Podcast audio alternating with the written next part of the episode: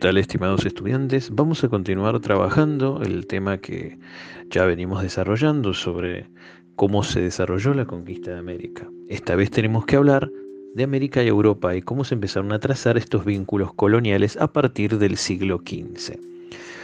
¿Qué vamos a observar nosotros? Que se van a empezar a fundar distintas ciudades a lo largo del territorio americano, porque luego de la exploración y conquista de esos territorios comienza un periodo de fundación de ciudades. El primer asentamiento fue el de Santo Domingo, que se fundó en 1496. Algunas ciudades españolas se ubicaron en sitios donde los pueblos originarios ya tenían sus propias culturas, otras, en cambio, fueron construidas en lugares nuevos adecuados para la defensa o la comunicación. Ahora tenemos que hablar de la región que ocupaba, digamos que ocupa actualmente nuestro país, las fundaciones que se dan en el Río de la Plata. En 1535, Pedro de Mendoza obtuvo el título de adelantado y capitán general de las tierras que descubriera en la zona conocida como el Río de Solís y el Atlántico Sur con la misión de poblar la zona e incorporar a la cristiandad a sus habitantes, en enero de 1536 Pedro de Mendoza llegó al río de la Plata y estableció el fuerte de Santa María del Buen Aire. Los problemas para los conquistadores surgieron desde el principio. Se agotaron las provisiones y tuvieron grandes dificultades para alimentarse. En un primer momento las relaciones con los querandíes, que eran los nativos del lugar, fueron amistosas, pero pronto comenzaron los conflictos. Muchos españoles murieron en los combates y otros fallecieron como consecuencia del hambre. Mendoza emprendió el regreso a España, pero murió en el viaje luego de una larga enfermedad. Uno de los capitanes de la expedición, Juan de Salazar, remontó el río Paraná y en 1537 fundó el fuerte de Asunción, que diera origen a la capital de nuestro país hermano, Paraguay cerca de un poblado de guaraníes, que eran agricultores y pastores. Este asentamiento prosperó, dirigido por Domingo Martínez de Irala, quien había sido designado por los propios pobladores. Como los indígenas de la zona eran amistosos, la convivencia fue buena y la población aumentó considerablemente debido al intenso mestizaje. Pero tiempo después llegó Álvar Núñez Cabeza de Vaca, nombrado por la corona española en reemplazo de Pedro de Mendoza, el nuevo adelantado intentó hacer valer su autoridad y se enfrentó con Irala y los colonos españoles, quienes lo apresaron y lo enviaron a España acusado de abuso de poder. Asunción se convirtió en el centro de la conquista y colonización de la región. Desde allí algunas expediciones partieron hacia el norte, buscando la famosa Sierra de la Plata. Los españoles habían escuchado a los indígenas de la costa brasileña contar que existía una tierra riquísima, donde había una gran montaña de plata y ríos de oro. Esta leyenda alentó a muchos exploradores y uno de ellos, Alejo García, llegó al Cerro de Potosí, en la actual Bolivia. Desde Asunción también partieron otras expediciones que buscaban restablecer la comunicación con España. En 1573, Juan de Garay fundó Santa Fe de la Veracruz y en 1580 volvió a fundar la ciudad de Buenos Aires. En 1588, Juan Torres de Vera y Aragón fundó la ciudad de Corrientes. Para ese entonces ya se sabía que en la zona del Río de la Plata no se encontrarían riquezas fabulosas. Y ahora vamos a hablar de la fundación de las ciudades del interior, mal llamado interior de nuestro país, ya que pensando en que si hay un interior, hay un exterior. Entonces tenemos esa visión como si fuese una, una, casa de familia, ¿no? Que vemos el exterior desde la puerta y el interior sería el fondo de la casa. Esa es una visión muy centralista, ¿no? Por así decirlo, visto desde Buenos Aires. A mí en lo particular no me atrae mucho, pero bueno, eh, a veces es lo que uno conoce y lo menciona, pero soy crítico de esa visión. Bien, en junio de 1536, una expedición al mando de Diego de Almagro, que había partido del Perú, llegó al norte del actual territorio chileno. Como la región no tenía las riquezas que se esperaban y los indígenas mostraban gran resistencia a su presencia, Almagro decidió volver a Perú. Cuatro años después, nuevos expedicionarios al mando de Pedro de Valdivia volvieron a incursionar en la zona con el propósito de instalarse. En 1541 se fundó la ciudad de Santiago de Chile. También desde Perú se enviaron dos expediciones que iniciaron el reconocimiento del norte actual del territorio argentino, pero no llegaron a fundar ningún poblado. En 1549 se fundó la ciudad del Barco, que fue trasladada tres veces hasta que en 1553 se erigió en lo que hoy es Santiago del Estero. Esta fundación tenía el propósito de proteger el camino a Chile, facilitar el descubrimiento de la región del Río de la Plata y evangelizar a la población indígena. Los habitantes tuvieron que afrontar dos problemas. Un conflicto con el gobernador de Chile, quien aspiraba a gobernar la región, y la resistencia de los diaguitas, pueblo originario de la zona. Desde Santiago del Estero salieron quienes fundaron en la misma región las ciudades de Londres, Córdoba de Calchaquí y Cañete, entre 1558 y 1560. Estos poblados eran muy precarios y no pudieron hacer frente a la fuerte resistencia que opusieron los calchaquíes. Las ciudades fueron abandonadas y los indígenas las destruyeron. Desde Chile se enviaron expediciones para fundar las ciudades de Mendoza y San Juan, la población indígena de la región, los huarpes, eran pacíficos y fueron sometidos rápidamente. Muchos de ellos enviaron, enviados al otro lado de la cordillera para trabajar en las tierras de los, los conquistadores radicados en Chile. Estos traslados forzosos y las fuertes exigencias laborales hicieron que la población disminuyera. En 1565 se fundó la ciudad de Tucumán y se creó la gobernación con ese mismo nombre, dependiente del Perú. También se estableció que las ciudades de Mendoza y San Juan pertenecían a Chile. De Tucumán partió Jerónimo Luis de Cabrera, quien en 1573 fundó la ciudad de Córdoba en una región habitada por indígenas comechingones y sanavirones. También salieron desde allí los fundadores de Salta, 1582, y Jujuy, 1593, con el objetivo de asegurar la ruta con el Alto Perú. Bien, ahora vamos a hablar de la instalación en el Brasil. Muy, muy brevemente, vamos a hacer abuelo de pájaro, comentar un poco cómo fue la instalación de los conquistadores en los territorios que hoy ocupan el Brasil. Durante los últimos años del siglo XV, españoles y portugueses protagonizaron expediciones de reconocimiento de la costa del Brasil, hasta que la demarcación del Tratado de Tordesillas otorgó a la corona portuguesa la posesión de esos territorios. En abril de 1500, la expedición del navegante portugués Pedro Álvarez Cabral llegó a la playa de Puerto Seguro, en el actual estado de Bahía. La conquista del interior de Brasil fue bastante lenta. Durante más de tres décadas los portugueses no encontraron allí metales preciosos ni civilizaciones indígenas sedentarias cuya población pudiera ofrecerles servicios laborales. Por lo tanto, la ocupación se concentró en formar establecimientos en las costas del Atlántico, que funcionaron como núcleos de comunicación y lugares de producción de ciertos bienes con destinos a mercados europeos. En este periodo, la principal actividad de la región fue la extracción del palo brasil, un árbol del que se obtenía una sustancia para teñir telas. Para eso, los portugueses, con la ayuda de los indígenas, talaron grandes superficies de terrenos cercanos a la costa. Los troncos se recolectaban en factorías ubicadas en la costa atlántica, dirigidas por empresarios europeos, luego eran enviados a Europa. La explotación del palo Brasil de un carácter especial a las relaciones con los indígenas, que fueron menos conflictivas que con el imperio español. Incluso existieron alianzas con algunas comunidades para enfrentarse a los holandeses y franceses, quienes, por su parte, también pretendían instalarse allí. También una producción muy importante en la región del Brasil fue el cultivo de la caña de azúcar que se inicia en 1516 en la región de Pernambuco y prosperó rápidamente en el nordeste de Brasil, gracias al suelo y al clima favorables. Al principio los colonizadores obligaron a los indígenas a trabajar en las plantaciones y tomaron a sus mujeres como concubinas o esclavas. Esta situación provocó numerosas sublevaciones indígenas. A los colonos se les conocía como bandeirantes porque se agrupaban en destacamentos o bandeiras, desde los cuales organizaban expediciones de castigo en territorio indígena para tomar prisioneros a los jóvenes y adultos que se les podrían reclutar y resultaban útiles para las tareas de trabajo en las plantaciones. Con el tiempo, las plantaciones de caña de azúcar necesitaron una mayor cantidad de trabajadores y por por eso se trajeron esclavos desde las posesiones portuguesas en África. Durante un siglo y medio, los centros de producción azucarera fueron Pernambuco y Bahía en el nordeste y San Vicente y Río de Janeiro en el sur. Pero además los colonizadores se expandieron hacia el interior del territorio indígena y se dedicaron a la ganadería, que es una actividad que hasta el día de hoy sigue siendo muy, muy importante en la región del Brasil. Entonces, nosotros tenemos que ver que ya tenemos la fundación de ciudades y demás, y tenemos que entender que hay razones para la conquista, ¿sí?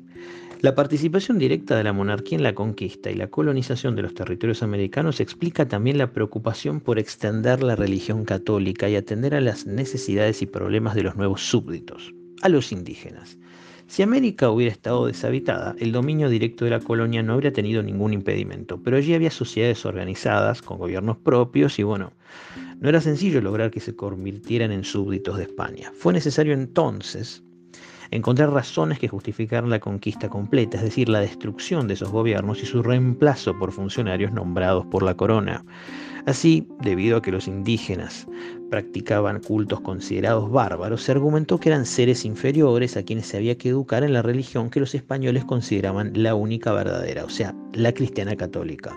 Si los indígenas no querían convertirse, se les podía hacer la guerra hasta el exterminio. Una vez conquistados, los indígenas convertidos al catolicismo pasaban a formar parte de la monarquía, pero era necesario vigilarlos para que para verificar, digamos, que esa conversión fuera cierta, completa y correcta, es decir, que no continuaran practicando escondidas el culto de sus antiguos dioses. De este modo, la acción de los sacerdotes fue un importante agente en el dominio del nuevo territorio y se extendió también hacia las áreas donde aún existían tribus independientes a fin de atraerlas al cristianismo. Y así se van creando distintas instituciones. Una de ellas fue, digamos, eh, la primeramente, la conquista de América se emprendió bajo la protección de los reyes de Castilla, de los reyes de España. Al principio, las nuevas instituciones americanas se crearon según el modelo de las españolas, a imitación de las peninsulares, por así decirlo. Sin embargo, pronto se comprendió que la realidad americana era muy diferente y que hacían falta leyes específicas. Se sancionaron así las leyes de Indias, que comprendían disposiciones dictadas por el rey y sus asesores para resolver problemas puntuales, pero que constituían antecedentes para proceder del mismo modo cuando se presentaran problemas similares. Además, las instituciones creadas en América y en Europa para atender los problemas americanos también debieron adaptarse a la nueva situación. Así tanto las poblaciones como toda la administración se fueron organizando sobre modelos inspirados en España, pero con, características y rasgos propios. Una vez que los conquistadores lograban el dominio de un territorio nuevo, la corona organizaba la administración. Los conquistadores habían firmado contrato con los reyes, llamados capitulaciones, en los que se especificaban las condiciones de conquista. Como nadie sabía cómo con qué se iban a encontrar en las nuevas tierras, muchas veces esas capitulaciones incluían grandes privilegios, incluso la posibilidad de otorgarles a los conquistadores el gobierno de los territorios conquistados. Tiempo después, cuando se expandió por Europa la noticia de que en América existían grandes riquezas mineras, muchas otras potencias trataron de instalarse en, esas colonias, o al menos intentaron participar en el tráfico de esas riquezas, incluso mediante la piratería, como por ejemplo Holanda, Francia e Inglaterra principalmente. Ante esta situación, la corona española organizó sus dominios americanos con el objetivo de centralizar las decisiones y proteger sobre todo las áreas más ricas y las vías de comunicación. Para eso nombró virreyes, funcionarios que respondían directamente al poder del rey y que gozaban de amplios poderes. Además, se organizó un tráfico regulado de mercancías entre algunos puntos de América y de España. ¿Qué institución aparece que es muy poderosa en América? El virreinato. Y de los más importantes fueron los virreinatos de México y, y el virreinato del Perú. Una vez finalizada la conquista, la, la, corona intentó limitar los privilegios concedidos a los primeros colonizadores y sus descendientes, que obviamente habían formado una casta bastante difícil de, tratar por, por, los, españoles de la península y que, bueno, hacían lo que creían conveniente en las colonias. Justamente eh, esta situación lo que hace es que se motive la creación de instituciones cada vez más poderosas con las cuales los españoles peninsulares, o sea, el gobierno de estaba en España, tuvieran más poder sobre América. En México, por ejemplo, se despojó al conquistador Hernán Cortés de su facultad de gobernar. En Perú la situación fue distinta porque las luchas entre los partidarios de Pizarro y los de Almagro produjeron la muerte de muchos conquistadores. Para que estos hombres no se quedaran con los, en, en las capitales, la corona les encomendó la conquista de territorios fronterizos, para mantenerlos ocupados, digamos. Para organizar los territorios en América se establecieron dos virreinatos principales, el de Nueva España o México en 1535 y el de Perú en 1542. Ambos sitios eran los que estaban con mayor los que contaban con mayor población indígena y más riquezas. Y justamente tenemos dos imperios importantes, el imperio azteca y el imperio de los incas. O sea, se aprovechó toda esa estructura anterior. Al poco tiempo las capitales, México y Lima, se convirtieron en centros administrativos muy importantes. Además se crearon subdivisiones territoriales y se designaron gobernadores al frente de ellas. No todas dependían del virrey, en algunas solo tenían facultades de supervisión. Para organizar el poblamiento y la explotación de los recursos naturales se crearon pueblos, villas y ciudades. Las antiguas comunidades y los grupos dirigentes indígenas fueron subordinados y puestos bajo control de las nuevas autoridades. También se organizó la producción minera, principal actividad económica en ambos virreinatos, y se dictaron ordenanzas para asegurar el control de la minería por parte de la corona. Las comunicaciones con España fueron garantizadas a través de la creación de puertos y la formación de flotas que, eh, en medio de estrictas medidas de seguridad, transportaban la plata y el oro que recibía el rey en concepto de impuestos. ¿Qué ocurre? También se van creando gobiernos en áreas periféricas. El mayor interés de la corona estaba en las áreas centrales, que eran México y Perú, pero también era necesario explorar las áreas periféricas para saber si poseían riquezas. Además, como estas áreas no estaban bien defendidas y por allí intentaban ingresar ingleses, franceses y holandeses que competían con el Imperio Español, había que establecer algún tipo de control en forma urgente. Esto no fue sencillo, no fue una tarea fácil, entre otras cosas porque estas zonas estaban habitadas por indígenas a los que no era eh, simple dominar. El control de las áreas más alejadas de México y Lima trajo dificultades. Con el tiempo, se fueron creando instituciones de gobierno más cercanas a las áreas de frontera. ¿Qué instituciones se crean? Bueno, como dijimos, las instituciones del gobierno fueron las claves del funcionamiento administrativo del imperio colonial. Algunas de ellas tenían sede en España y desde allí se ocupaban de controlar y atender a las colonias americanas. Primeramente estaba el Consejo de Indias. En España la institución más importante del gobierno de las colonias era el Consejo de Indias. Su función principal era asesorar al rey en todo lo que en todo lo concerniente a la administración de las colonias. Creado en 1524 por el rey Carlos V, tuvo antecedentes que ya venían desde inicios del siglo XVI. Comenzó como una junta con dos integrantes, pero luego se organizó de una forma mucho más compleja y llegó a estar integrado por un presidente, un gran canciller, un fiscal, dos secretarios, un número variable de consejeros de Indias y otros funcionarios de menor rango. Los consejeros eran generalmente hombres de gran experiencia en asuntos americanos, quienes habían residido y ejercido funciones en América, o sea que eso les otorgaba un conocimiento. Sin embargo, se tardó algún tiempo en lograr la conformación de un grupo eh, idóneo de funcionarios, digamos que trabajara de una manera correcta, justamente porque tenían que ganar experiencia.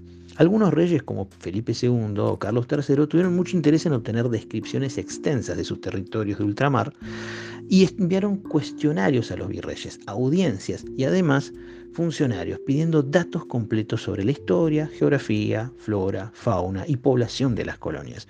Mucha de esta información pasó por el Consejo de Indias, que poseía un cronista que recopilaba la historia americana y un cosmógrafo que se encargaba de ordenar todos los detalles referentes a las exploraciones y a elaborar los mapas, que eran muy importantes para ubicarse en el sentido del espacio en ese momento, y hoy en día siguen siendo importantes los mapas. En algunos casos estos funcionarios eran hombres de altos dotes intelectuales que produjeron obras muy valiosas, pero dado que se trataba de un puesto pago que se asignaba por favor real, a menudo solo lo ocuparon personas que produjeron obras que la verdad no, no tienen mucho valor si se quiere intelectual. O sea, algunos autores dicen que esas obras fueron bastante mediocres. Mediocres a nivel cultural, a eso me refiero, sí mediocres a nivel cultural. La Casa de Contratación, otra institución del gobierno colonial español, ¿por qué era importante? Porque ligaba a los dominios coloniales, pero tenía una sede central en España. La Casa de Contratación fue establecida en Sevilla en 1503 y luego se trasladó a Cádiz, más al sur de España en 1717. Su función era controlar las comunicaciones y el comercio entre España y América, según las reglas del monopolio. También, se también inspeccionaba los barcos y llevaba un registro de los pasajeros, o sea, control.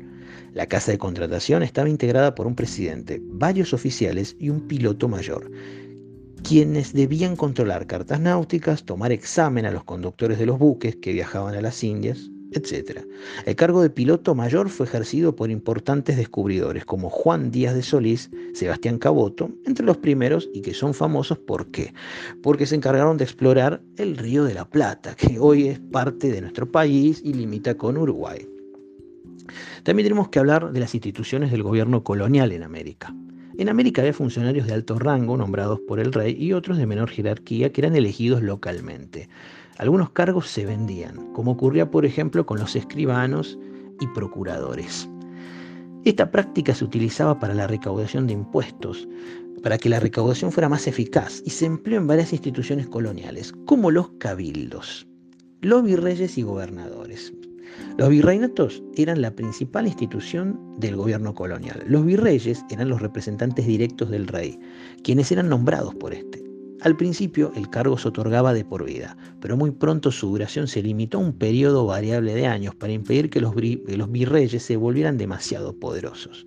Por el mismo motivo, la mayoría de los virreyes eran hombres nacidos en Europa. La ley les impedía formar una familia en América para evitar que estableciesen lazos con las, familias, con las familias locales y decayera la lealtad al rey. Poseían amplias facultades de orden militar, civil y judicial. Otras instituciones funcionaban como un contrapeso para esos privilegios y estaba previsto que ocuparan temporalmente las funciones del virrey si éste se ausentaba o fallecía, o hasta que fuera nombrado uno nuevo. Dentro del territorio de cada virreinato existían gobernaciones que recibían órdenes del virrey. Además, había otras divisiones administrativas como las presidencias y las capitanías generales, que tenían, en este último caso, las capitanías generales, funciones militares, como la que se encontraba en Chile y en lo que los territorios que hoy serían actualmente Colombia. ¿Por qué? Porque esas eran zonas donde los piratas trabajaban, actuaban e interceptaban los barcos cargados de oro y plata de origen español y que se dirigían a Europa. En los primeros tiempos de la colonización los virreyes gozaron de amplios poderes para designar funcionarios locales, pero de a poco esto fue pasando en muchos casos a ser una atribución directa de la corona española. La Administración de Justicia. Existieron diversos mecanismos para la administración de justicia y para controlar a los funcionarios. En principio, todos ellos eran sometidos al juicio de, de, residencia para al finalizar sus mandatos. En este juicio se presentaban las quejas que hubiera contra ellos y se realizaban los descargos. Con esta medida se buscaba que los abusos fueran castigados. También existía la visita, por la cual un inspector especialmente designado por el rey especialmente designado por este, visitaba el lugar y ¿qué hacía? Se encargaba de que ante un problema determinado, se encargaba de escuchar personalmente las quejas, pero la principal institución colonial para administrar justicia fue el máximo tribunal de las Indias, que se llamaba la Real Audiencia. Esta fue otra de las instituciones de Castilla que tuvo su réplica en América. Se componía de un presidente que a menudo eh, el virrero, el gobernador del distrito, eh, tenía también varios oidores o jueces, así como fiscales y otros funcionarios de menor rango. En algunas audiencias creadas en el siglo XVIII hubo además un regente. Aunque las funciones que tenían los organismos administrativos coloniales eran muy amplias, en las audiencias estaban especializadas en justicia. También intervenían en asuntos administrativos y, como representantes del monarca, reemplazaban al virrey en caso de ausencia o muerte. Las audiencias decidían en juicios civiles, criminales y eclesiásticos. Debían vigilar el cumplimiento de las órdenes reales y podían pedir al Consejo de Indias la revisión de las leyes, si consideraban que éstas no eran correctas, por ejemplo. En Buenos Aires se creó una audiencia en 1661 que fue disuelta en 1671. A partir de entonces y hasta 1783, cuando volvió a funcionar, los habitantes debían dirigirse a Charcas, Alto Perú, para obtener justicia. O sea, tenían que hacer un viaje hasta bastante alejado para solicitar alguna cuestión relacionada con la justicia. Y finalmente tenemos la más conocida, el cabildo. La, institución del gobierno local por excelencia es el cabildo, originado en los antiguos consejos de Castilla que existían desde antes del siglo XVI, cuyas atribuciones eran muy amplias y llegaron hasta tener ejércitos propios. Pero desde un principio de ese, siglo y ante el creciente poder de los monarcas, ha habido recortando las funciones de esos organismos municipales, así perdieron muchos de sus privilegios. Por eso, al expandirse por América, los cabildos tuvieron un poder mucho menor que el de los antiguos consejos. Pero durante el primer siglo de colonización gozaron de un periodo de esplendor. Los cabildos eran órganos de representación legal de las poblaciones, es decir, que la relación entre el rey y sus súbditos pasaba fundamentalmente por los cabildos. Además, poseían amplias facultades para administrar los asuntos y recursos locales, así como para también resolver problemas judiciales que se plantearan. Se componían generalmente de uno o dos alcaldes y varios regidores, cuyo número variaba según la cantidad de la población. La autoridad principal era el alcalde mayor. Así nosotros hemos trabajado, hemos escuchado sobre las autoridades coloniales. ¿sí? Y hay una cuestión muy interesante que es la relación entre los vecinos y el cabildo. El cabildo estaba formado por los vecinos, jefes de familia que poseían medios de vida propios y que prestaban servicios públicos, en especial de milicia. Los vecinos eran los únicos que poseían el derecho de representar al resto de la población, aunque no por sí mismos en forma individual, sino actuando en conjunto en el cabildo. Sin embargo, no todos los vecinos integraban el cabildo. Se daba prioridad a los primeros fundadores y a sus descendientes, que eran los más privilegiados. A las ciudades de gran movimiento comercial muchas veces llegaban nuevos mercaderes que se enriquecían y deseaban participar del cabildo. Como no podían hacerlo, trataban de emparentarse con las familias más tradicionales y en muchos casos compraban los cargos.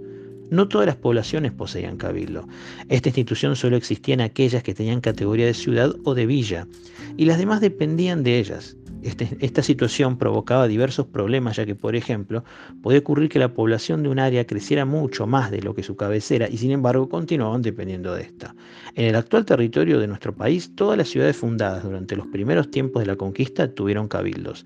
En el siglo XVIII también se fundaron villas con un cabildo, en especial en territorios de frontera. Estos cabildos eran menos independientes que los antiguos y en muchos casos la elección de los alcaldes y regidores debía ser confirmada por el virrey. Los pueblos de indios. Ya desde el comienzo del siglo XVI la corona se preocupó por organizar a la población indígena conquistada bajo pautas similares a las que se utilizaron para los españoles. En principio se intentó que indígenas y españoles vivieran juntos, a fin de que estos últimos les transmitieran sus pautas de vida y su religión. Pero la desestructuración de las antiguas comunidades indígenas llevó a que la mayoría de sus pobladores terminaban concentrados en pueblos de indios, también llamados reducciones, donde convivían aborígenes de una misma tradición cultural o de varias, aunque esto último no era tan frecuente, con la creación de estas poblaciones. los españoles buscaron lograr mejores condiciones para evangelizarlos. También existían motivos económicos, ya que al estar todos juntos era más fácil cobrarles los impuestos y exigirles servicios. Cada reducción contaba con un sacerdote que se encargaba de enseñar la fe a los indígenas y se ocupaba de la administración de los bienes del pueblo.